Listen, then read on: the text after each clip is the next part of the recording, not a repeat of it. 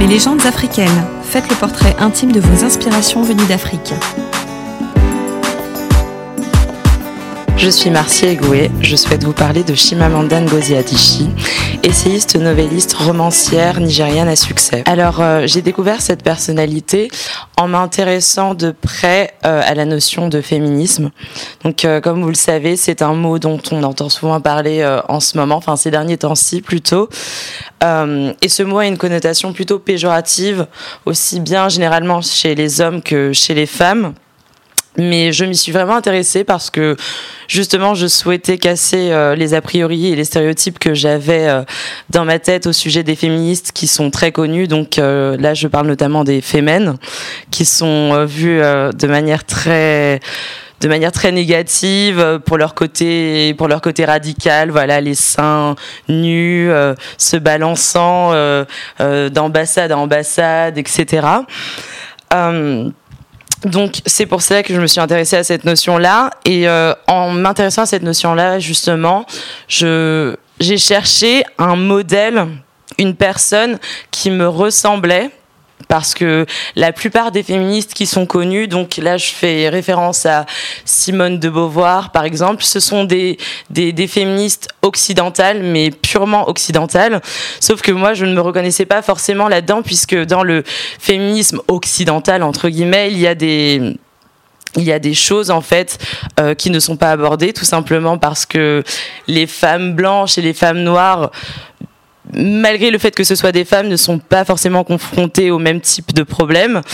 Euh, donc, euh, bien entendu, j'ai cherché, donc je suis allée en bibliothèque, voilà, comme une bonne érudite que je suis, et, euh, et j'ai réussi à trouver un livre qui s'appelle Nous sommes tous des féminismes, des féministes, pardon, de Chimamanda Ngozi Adichie. Quand j'ai vu le nom la première fois, je me suis dit tiens, ça me dit quelque chose, et effectivement, euh, j'avais déjà rencontré ce nom quelque part, donc euh, dans la chanson de Beyoncé, Flawless, euh, une partie du discours de Chimamanda Ngozi Adichie a été a été samplée et c'est une partie d'ailleurs que je connais par cœur en français. En fait, elle donne tout simplement la définition du, féminisme. Et c'est à, partir de là que j'ai commencé, j'ai commencé à m'intéresser à elle. Disons qu'elle est assez jeune. Elle est née en 1977. elle est, elle a été connue dans le monde francophone assez récemment. Donc, je parlerai plutôt de tout ce qui est prix littéraire et puis, bien entendu, de ses euh, de ses livres. Elle a une elle a une, une bibliographie euh, extraordinaire. Donc, elle a été récompensée par le Commonwealth Writers Prize et l'Orange Prize. Excusez-moi de mon accent. Et euh, elle a écrit des livres à succès, donc Hibiscus pourpre, Manifeste pour une éducation féministe, Americana, L'autre moitié du soleil. Euh, un autre fait euh, qui a marqué sa vie, c'est le fait qu'elle soit allée étudier aux États-Unis. Donc ça a vraiment permis chez elle une nouvelle, enfin une ouverture d'esprit, puisqu'elle est née, elle est née à Lagos, au Nigeria, et le fait d'être confrontée justement au monde occidental, anglophone, euh, a vraiment ouvert ses yeux, a ouvert son esprit par rapport à pas mal de choses, par rapport à pas mal de stéréotypes, et ça a permis en fait d'enrichir son, d'enrichir son discours. Alors, elle a été influente dans ma vie parce que euh, il n'y a pas si longtemps que ça, j'étais en quête d'identité, voilà, comme une jeune fille euh, de mon âge, euh, euh, pas plus ado, mais pas adulte non plus. je me demandais qui j'étais parce que voilà, je, vous savez très bien qu'en ce moment, les questions d'identité, ce sont des choses, des thèmes qui sont très abordés, enfin justement dû au fait de l'immigration, on veut deux, on veut pas deux, qui sont-ils? Et moi, justement, du fait de ma double culture, parce que mes parents sont, mes parents sont africains et moi je suis née ici. J'avais pas mal de, comment dirais-je, j'avais pas mal de blocages et j'étais en manque de repères.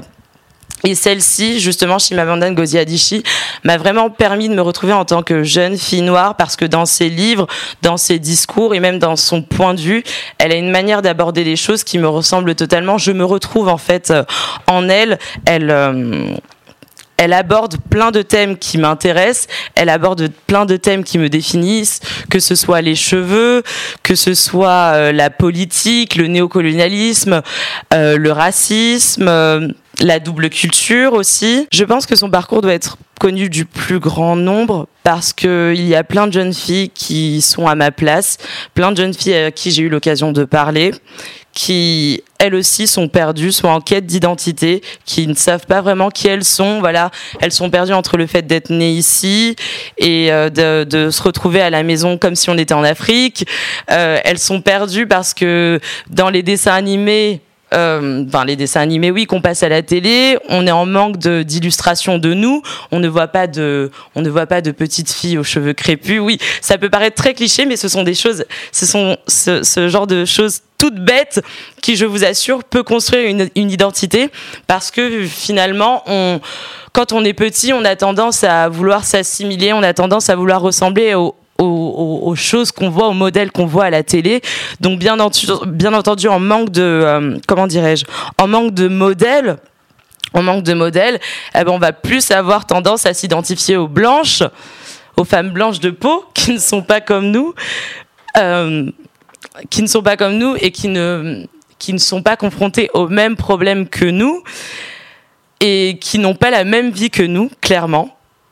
Alors que elle, euh, du fait de sa double culture, du fait qu'elle soit africaine et qu'elle ait fait ses études aux États-Unis, du fait que ce soit une érudite aussi parce qu'elle a fait, euh, elle a fait de grandes études euh, et que c'est une excellente écrivaine d'ailleurs.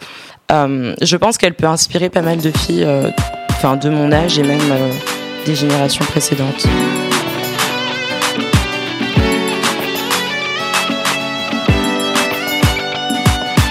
C'était Mes légendes africaines, un programme Wana Media.